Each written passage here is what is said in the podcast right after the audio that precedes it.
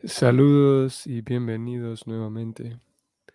Continuamos con el Srimad Bhagavatam, hoy texto 14, capítulo 19. Om Namo Bhagavate Vasudevaya. Om Namo Bhagavate Vasudevaya. Om Namo Bhagavate Vasudevaya. Tasyaiva megastya paravaresho vyasakta chitasya griheshwa viksanam nirveda mulo duyasa yatra prasakto bhayam masudatem. La traducción es la siguiente. La suprema personalidad de Dios el controlador tanto del mundo trascendental como del mundo terrenal, ha tenido a bien apoderarse de mí en la forma de la maldición de un brahmana. Como estoy demasiado apegado a la vida familiar, el Señor, a fin de salvarme, ha aparecido ante mí de modo tal que solo por temor me desapegaré del mundo. El comentario de Prabhupada es el siguiente. Aunque Maharaj Pariksit había nacido en una familia de grandes devotos, los Pándavas, y aunque se lo había preparado firmemente en lo relativo al apego trascendental por relacionarse con el Señor, aún así encontró que la atracción a la vida familiar mundana era tan fuerte que tuvo que desapegarse por medio de un plan del Señor. Esa clase de acción directa la toma el Señor en caso de un devoto especial. Maharaj Pariksit pudo darse cuenta de ello con la presencia de los trascendentalistas más importantes del universo. El Señor reside con sus devotos y por ende la presencia de los grandes santos indicaba la presencia del Señor. Por lo tanto, el rey recibió con beneplácito la presencia de los grandes rishis, tomándola como una señal de la gracia del Señor Supremo. Fin del significado, fin del comentario. Bueno, un comentario breve de parte de Prabhupada.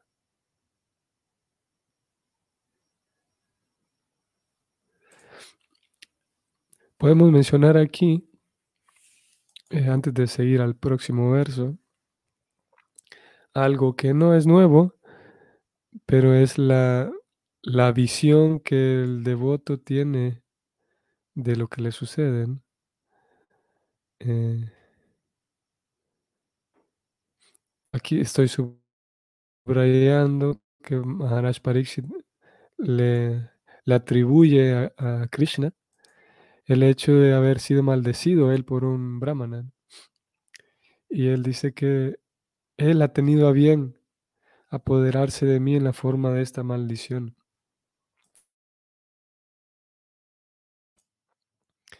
Y es que como dijimos ya hace algunos días, hace algún tiempo, como uno puede, si, si recibimos la teoría adecuada, la descripción adecuada de Dios. Y hemos venido hablando, el mismo el caso de Parixit, como él, siendo un devoto puro, entonces tenía información certera del, del, del rol de Dios, el papel de Dios. Y la información certera de Dios indica que, tal como Maharaj Pariksit lo dice aquí, que Krishna, la suprema personalidad de Dios, es el controlador tanto del mundo trascendental como del mundo terrenal. Eso indica la descripción de Dios. Por lo tanto, si Él es el controlador, cuando me sucede algo desagradable, también Él es el controlador. Al menos así en, el esquema, resulta, y en la teoría resulta fácil comprender que todo proviene de Dios, todo, todo eh, lo permite Dios. El detalle es que cuando encontramos algo desagradable o cuando encontramos un plan que no nos funciona o cuando encontramos a alguien que nos hace pasar un mal rato, la tendencia natural, debido a la falta de, de, educación espiritual, es eh, echarle la culpa a alguien y incluso nosotros mismos, incluso en un esfuerzo que nosotros mismos estemos haciendo. Podemos aferrarnos a un plan, incluso recriminarnos porque no nos salió como queríamos. Pero en fin de cuentas el Señor es el supremo controlador de todo. Y aquí el caso de Pariksit, él sabe muy bien que, que es debido a Krishna que, que ha recibido esta maldición, porque Él es el controlador supremo. Y es más, le agregamos un poco más, no solamente es que debido a Krishna, sino que es que Él ha tenido a bien, Él sabe por qué está haciendo esto. Como digo, esa es la teoría, porque ya en la parte práctica no es tan sencillo de, de ver con esa visión, no es tan sencillo de afrontar los, los reveses y afrontar las incomodidades con esa visión, sabiendo muy bien que por algo Dios me está haciendo atravesar esto, o por algo Dios me lo está permitiendo. En algunas ocasiones también puede dar la impresión de que sí, Dios está permitiendo esto, pero como tal como un profesor malvado o tal como un padre malvado, esto más relacionado si tuvimos una infancia eh, eh, con relacionado con el karma, si tuvimos una infancia en la cual eh, las figuras de autoridad, ya sea, digamos, los padres o un profesor, los padres principalmente, eh, actuaban de manera no eh, un tanto distorsionada, podemos llegar a creer entonces que yo estoy atravesando por un mal momento y que sobre mí, por ahí en el cielo, en el mundo espiritual está Dios eh, em, enojado y haciéndome pasar por una prueba difícil, pero no, no con amor, no, no, esa prueba difícil no es para ayudarme, sino más bien porque así se comportan, yo puedo tener guardada en mi memoria e, esa idea de que así se comportan las figuras de autoridad para conmigo. Me ponen en una situación difícil y con los brazos cruzados y con, con una cara de desagrado, Dios entonces me está viendo y me está diciendo, bueno, aprenda, apúrese, aprenda, porque esto es una prueba que le estoy poniendo. Puedo tener incluso esa, esa impresión de que sí, yo sé que Dios está poniéndome esta prueba, pero es para que yo aprenda, así como un, como un padre, como un profesor mal encarado y, enojado con su, con su, trabajo, por lo tanto se desquita con sus alumnos, por ejemplo. Y lo cierto es que Parixit dice aquí, sí, es, es por la, es debido a Dios, pero es que Él ha tenido a bien eh, apoderarse de mí, Él ha tenido a bien, e, Él sabe lo que está haciendo y lo que está haciendo es que está apoderándose de mí, está por la fuerza, eh, podemos decirlo así, por la fuerza, llevándome con Él, porque es mi, para mi propio bienestar. Y eso por un lado, y por otro lado, Parixit habla de su propio apego material, su propio apego. Preocupada también va en esa dirección. Aparentemente, partiendo de lo que Prabhupada dice en este comentario, vamos a ver. Eh, aparentemente, eh, sí tenía entonces un apego eh, em, no sano a su familia. Voy a leer nuevamente. Aunque Parixit había nacido en una familia de grandes devotos, los Pándavas, y aunque se lo había preparado en lo relativo al apego trascendental con el Señor, aún así encontró que la atracción de la vida familiar mundana era tan fuerte que tuvo que desapegarse por medio de un plan del Señor. Como digo, da la impresión de, esto que Prabhupada está diciendo, de que sí, Parixit tenía un, un apego a esa familia a, a la vida familiar mundana.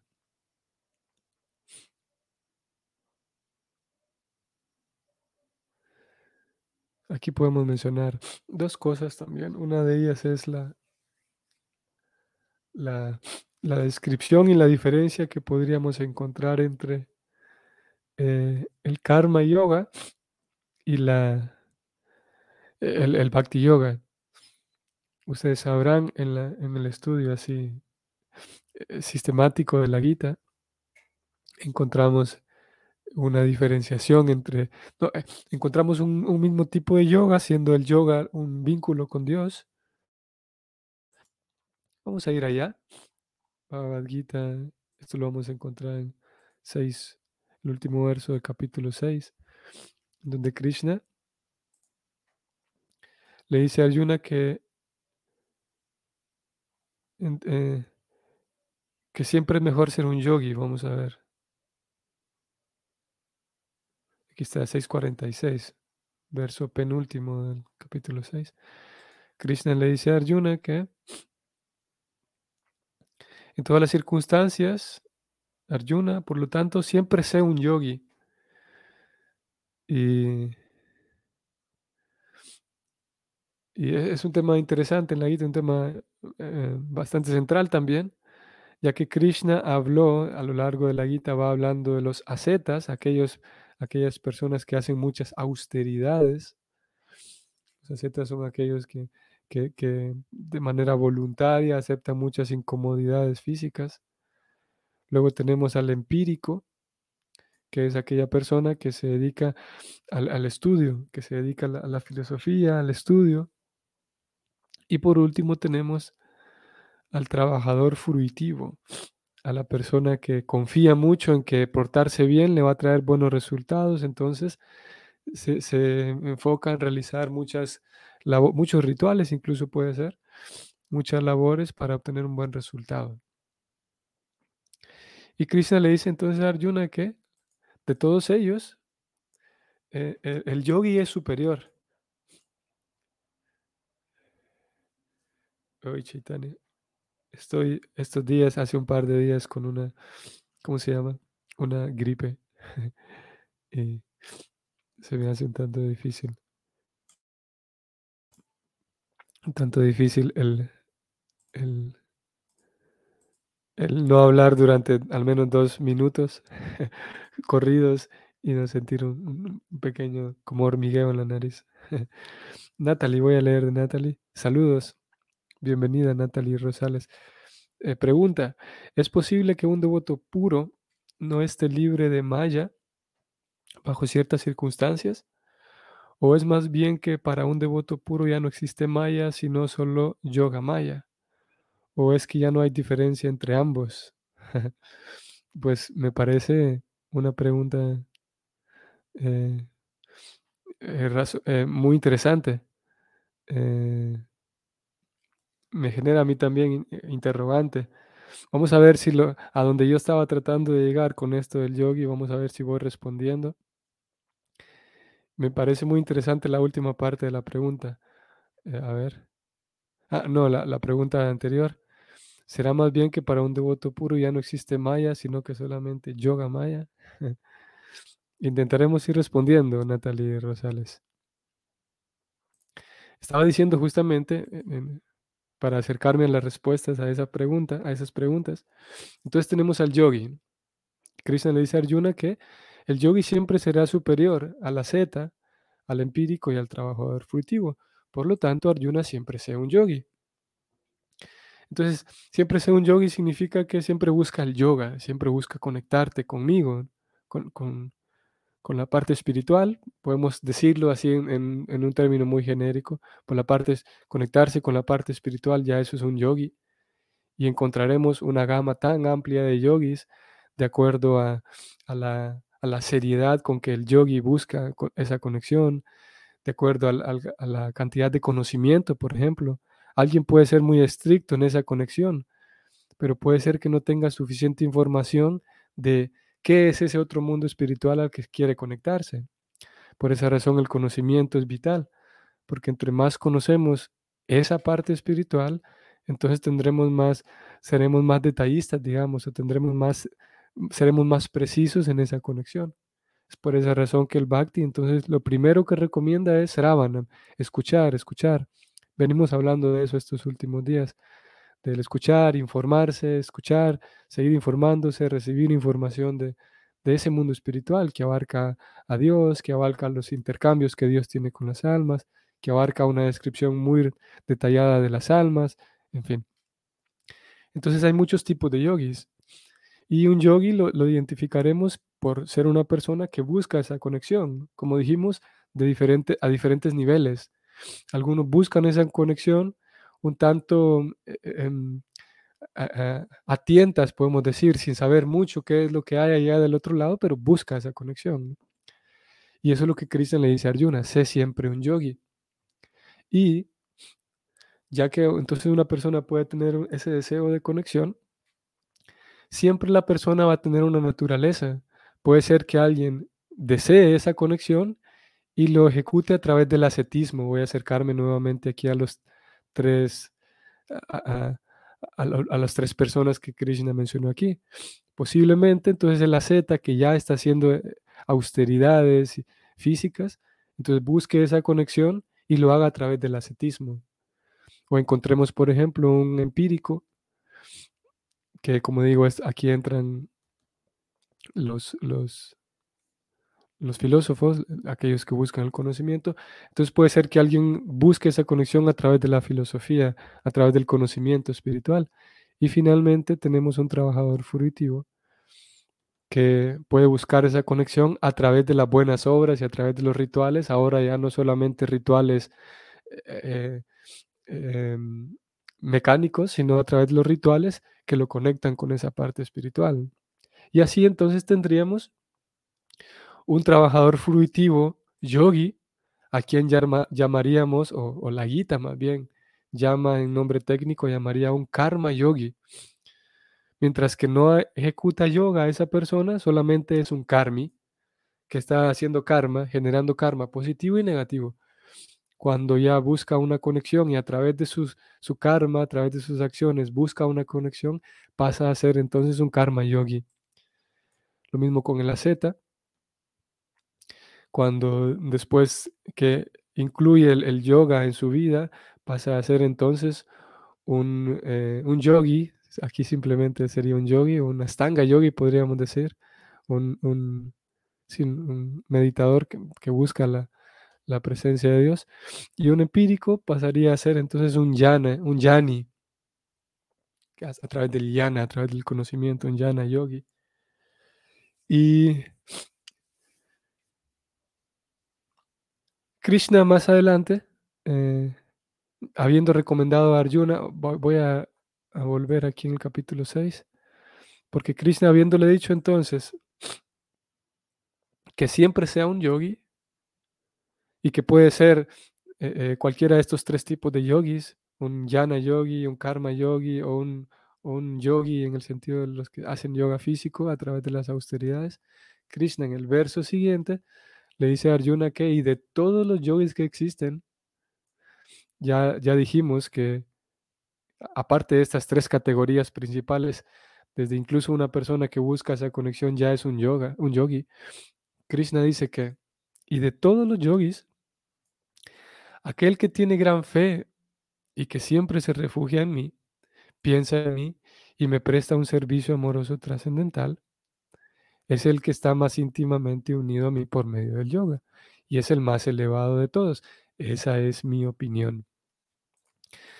Este es un verso bastante importante y resaltante en la Gita porque Krishna describe, habiendo hablado y hablando a lo largo de la Gita de diferentes trascendentalistas, Krishna en este verso describe en su opinión, que es la opinión más valiosa que existiría, es la opinión de Dios, en su opinión, la persona más que está haciendo el mejor yoga de todos es aquella persona que cumple con estos tres requisitos, que son una persona que tiene gran fe en Él y que por lo tanto su único refugio de esta persona es Dios, porque confía mucho en Él. Su, su fe y su refugio son Dios. aparte esa persona siempre piensa en, Dios, siempre piensa en Krishna. Y como tiene fe y se refugia en Krishna y sabe bien quién es Krishna, como dijimos al inicio, esa persona sabe bien que Krishna no es un, no, no tiene, no, no tiene problemas psicológicos, por lo tanto es amoroso. Dios tiene que ser amoroso. Eh, posiblemente hemos encontrado figuras de autoridad que, que, tienen problemas eh, emocionales, pero Dios no puede tenerlos, porque si no, no sería Dios. Y al no tener problemas emocionales como los tiene cualquier persona promedio, Dios tiene que ser una persona amorosa. Por lo tanto, este yogi, de acuerdo a Krishna, eh, eh, vive feliz prestando un amoroso servicio a su amado Dios, a su amado Señor. Y, perdón, yo dije tres, son cuatro características, que entonces tiene gran fe en Krishna, siempre se refugia en Él debido a, la, a la gran fe que tiene, siempre piensa en Krishna y le presta un servicio trascendental con amor, porque sabe que recibe a cambio ese amor trascendental de parte de Krishna. Ahora, podemos eh, notar que aquí Krishna no dijo, bueno, voy a hablar de cuál es el más elevado de todos. El más elevado de todos es el, el karma yogi o el más elevado de todos es el yane. Krishna deja abierta una posibilidad para que incluso el que haga karma yoga puede volverse el más elevado de todos, o incluso el que hace eh, yana yoga puede volverse el más elevado de todos. No hace falta que alguien para que desarrolle gran fe en Krishna y todos los cuatro puntos que Krishna dijo aquí, no hace falta que esos cuatro principios se manifiesten en la vida de uno y que al mismo tiempo uno tenga que abandonar, ya sea el yana yoga o el karma yoga o el, o el yoga eh, em, físico de las austeridades.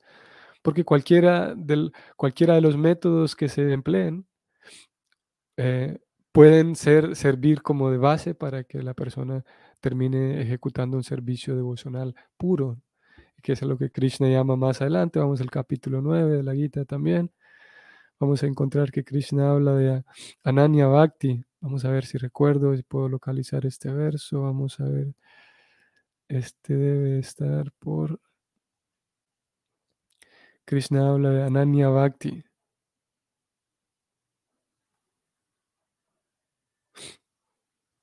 Vamos a ver más adelante.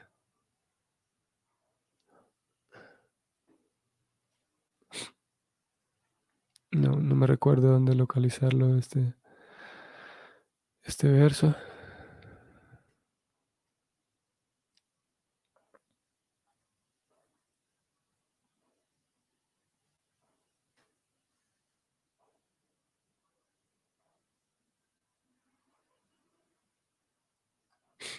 No, no me recuerdo ahora. Krishna entonces habla de la Nanya Bhakti, que es el servicio devocional completamente puro. Ahora aquí vamos llegando entonces a los devotos puros, eh, Natalie.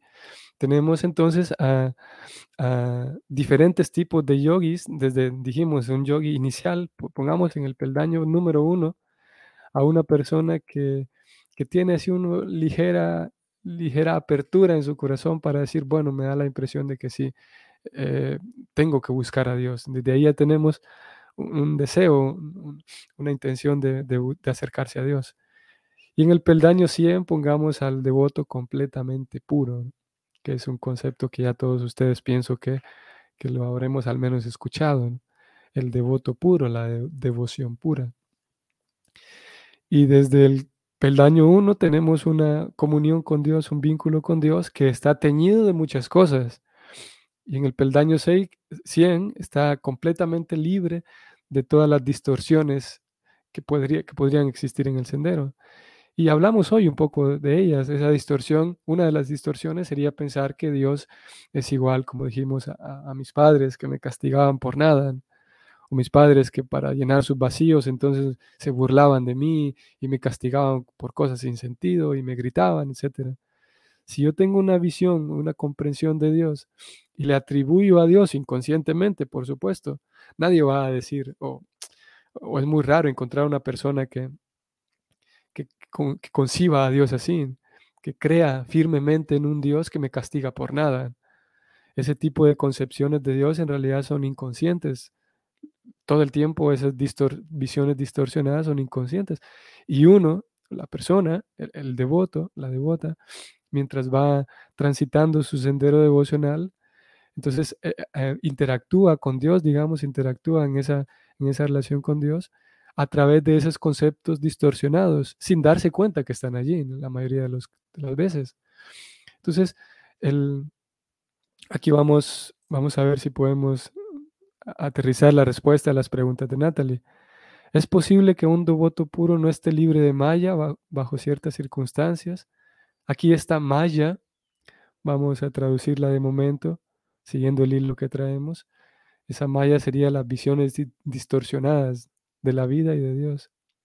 Es posible que un devoto puro, que esté en el peldaño 100, completamente puro, que por eso es puro, porque ya tiene todas sus visiones distorsionadas libres, es posible que bajo ciertas circunstancias no esté libre de malla. Y la respuesta a esta primera pregunta es que sí y no. Qué fácil responder así. Podemos poner el ejemplo de Prabhupada. ¿no? Podemos decir que Prabhupada no siempre estuvo libre de malla en el sentido de que, de que no había cosa externa, material, que le hiciera perder su fe en Dios que le hiciera perder su sadhana, que le hiciera perder su servicio a Dios. En ese sentido, un devoto puro está puro, está libre de toda perturbación, de toda distracción de Maya. Pero al mismo tiempo, podemos decir que preocupada, eh, no sé, a él le gustaban mucho los cachoris, por ejemplo, un cierto tipo de, comida. Y eh, eh, digo eso porque podría dar la impresión de que, bueno, como el devoto puro no está, está completamente libre de Maya, él no tiene preferencias, por ejemplo. Y sí, Prabhupada tenía cierto tipo de preferencias. O, podemos dar otro ejemplo. Prabhupada él mismo decía, yo no es que conozca cada cosa de la, de la física, de la química, no es que conozca cada cosa de geografía. Podría dar la impresión de que como soy un devoto puro, conozco cada cosa del mundo material. Entonces alguien diría, ah, bueno, Prabhupada está en Maya porque desconoce ciertas cosas. Y lo cierto es que, no sé si estoy eh, eh, alejándome mucho de la respuesta, pero lo cierto es que el devoto puro e-, es puro, está siempre libre de Maya, porque no hay nada material que lo haga distraerse de su servicio a Dios. Él sabe muy bien que el Señor lo protege, etcétera, como dijimos de, de Parixit. En ese sentido está libre de Maya, porque Maya lo que hace es confundir tanto al alma a tal punto que el alma deje a Dios y deje la idea de Dios. Pero el devoto puro no le ocurrirá eso porque ya está libre, su, visión es clara y, ya no está, como digo, susceptible a esa contaminación. Pero podríamos decir que, por ejemplo, si a Prabhupada le damos un lápiz y un papel y lo ponemos a que resuelva una ecuación eh, eh, matemática, posiblemente no la va a poder resolver y alguien podría decir, entonces su conocimiento está cubierto por Maya porque no pudo resolver esto. Sería un, es un ejemplo tal vez muy absurdo, pero para tal, tratar de explicarme mejor. Eh, en ese sentido, alguien podría decir que está cubierto por Maya su conocimiento, pero en su relación con Dios siempre está puro. La siguiente pregunta, Será más bien que para un devoto puro ya no existe Maya, sino solo Yoga Maya. Es interesante porque justamente el caso de Parixit, Natalie, podemos, ante una visión ordinaria, supongamos que un lector eh, no devoto, digamos, no a través de los ojos de la devoción, se acerca a este libro o a esta historia, pues, y se da cuenta que al rey Parixit lo maldijeron. Entonces una visión ordinaria nos diría que sí, el rey Parixit recibió una maldición y si recibió una maldición es porque resultado de su karma. Y si recibió un resultado del karma, eso quiere decir que, que la energía material está actuando sobre Parixit. Pero lo cierto es justamente en el verso de hoy, y comenzamos la sesión de hoy señalando cómo Parixit, a pesar de recibir un revés, los reveses están relacionados con Maya, para él, en su propia concepción de lo que le está pasando, él sabe que esto es Krishna. O sea, la misma visión del devoto lo hace entrar en un yoga maya, podríamos decirlo así. Porque él ha recibido una maldición, aquí estoy en el texto. Y alguien podría decir que eso es ya eso es maya, haber recibido un golpe de la energía material. Pero el propio devoto entonces sabe sabe ver la mano de Dios, por lo tanto, en esa energía material él sabe hacer el vínculo espiritual. En ese sentido, podríamos decir entonces que el devoto, siendo un devoto puro, él sabe que todo lo es material en realidad es espiritual, tal como Krishna también lo dice. voy a ir allá rápido al capítulo 9 otra vez de la Gita. Krishna dice que en realidad todo lo material siempre fue espiritual. Este verso si lo tengo localizado más rápido. 6, 9, 16. Ajá. Vean, Krishna dice, yo soy el ritual, soy el sacrificio, soy la ofrenda a los antepasados, soy la hierba medicinal, soy el canto trascendental, soy la mantequilla, soy el fuego, soy la ofrenda. Yo soy el Padre, la Madre del universo, el sostén, el abuelo, soy el conocimiento, el purificador, la sílaba Om. Krishna, en otras palabras, está diciendo yo soy todo, todo lo que les rodea a ustedes. Por lo tanto, el, el devoto puro, todo lo que le ocurre, lo ve como la yoga maya. Él sabe que Krishna está aquí, porque estoy en Krishna. Por lo tanto, podríamos decir que él solamente ve yoga maya. Para todos lados ve conexión con Krishna. Incluso una maldición que me dieron para que me muera. El rey Pariksit está viendo una conexión con Krishna. No es forzada, no es algo teórico, sino que simplemente el devoto lo vive. Tiene esa experiencia y sabe que está convencido porque ve esa realidad de que se sabe, se ve y se siente en esa realidad espiritual de que estoy rodeado de Dios, porque todo es Dios, como aquí Krishna lo dice. Yo soy la mantequilla, soy el ritual, soy el sostén, soy el fuego, soy la ofrenda. Eh, soy todo. Por lo tanto, esa maya, que alguien que no tiene la conciencia espiritual ve maya, pero el devoto puro ve siempre yoga maya. Y por último, que es que no hay diferencia entre ambos, la última parte de la pregunta. Bueno, ya la respondimos. Krishna dice que no hay diferencia entre ambos. Eh, creo que para eso podría ir al Bhagavad Gita, capítulo 4, texto 24. Y en este significado es muy interesante. Este significado no lo vamos a leer, solamente voy a localizar el verso. 4.24, Krishna dice así en pocas palabras que una persona que está dedicada, absorta en el estado espiritual, él dice, alguien que está plenamente absorto, o sea, un devoto puro, que está plenamente absorto en el estado espiritual, él sabe que todo es espiritual, básicamente es lo que Krishna dice en este verso. Y Prabhupada habla, describe en este significado como definitivamente todo es espiritual, habla de la absorción total, aquí lo estoy subrayando. Y él describe que, vamos a ir un poco más abajo, eh, hay un momento en el que dice en este significado de que el velo material puede ser removido de inmediato y al ser removido de inmediato el velo material nos damos cuenta de que todo, en realidad todo es materia. Aquí lo estoy subrayando, ven. Prabhupada desarrolla muy expertamente, como siempre, todo el significado hasta llegar al punto en donde él dice esto. La verdad absoluta cubierta por Maya se denomina materia.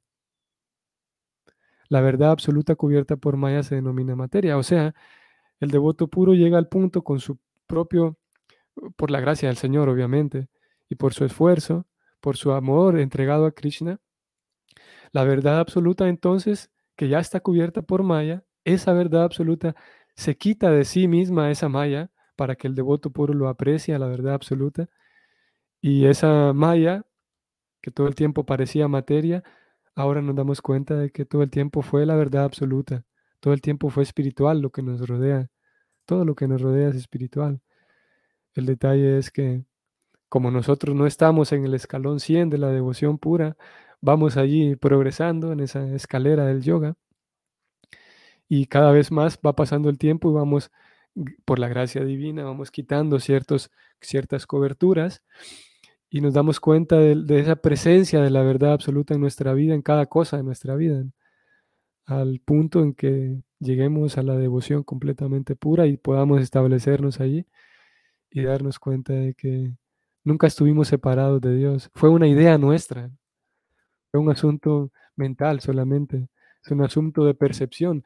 Todo el tiempo estuvimos con Dios, todo el tiempo estuvimos en Dios, todo el tiempo Dios estuvo con nosotros, todo el tiempo estuvo acompañándonos, solo que dentro de la ilusión material da la impresión de que estamos separados. Es, por esa razón es simple, porque es solamente un asunto de percepción. El regresar a casa no es tanto el desplazarse desde aquí hasta allá, porque todo el tiempo estamos en casa, estamos en, en Dios, con Dios. Y obviamente cuando llega el momento en que el alma está completamente pura, entonces sí es desplazada aquella porción del mundo espiritual denominada Vaikunta para recobrar su vida de vuelta. Muy bien, aquí nos detenemos. Eh, espero entonces que haya sido de su provecho, de su agrado, y espero que nos podamos ver mañana también y que tengan un bonito día. Y espero que haber cubierto de manera satisfactoria las respuestas, Natalie. Si no es así, intentaremos seguir respondiendo en, en próximos días. Saludos, Natalie. Y bueno, Hare Krishna. Hasta mañana.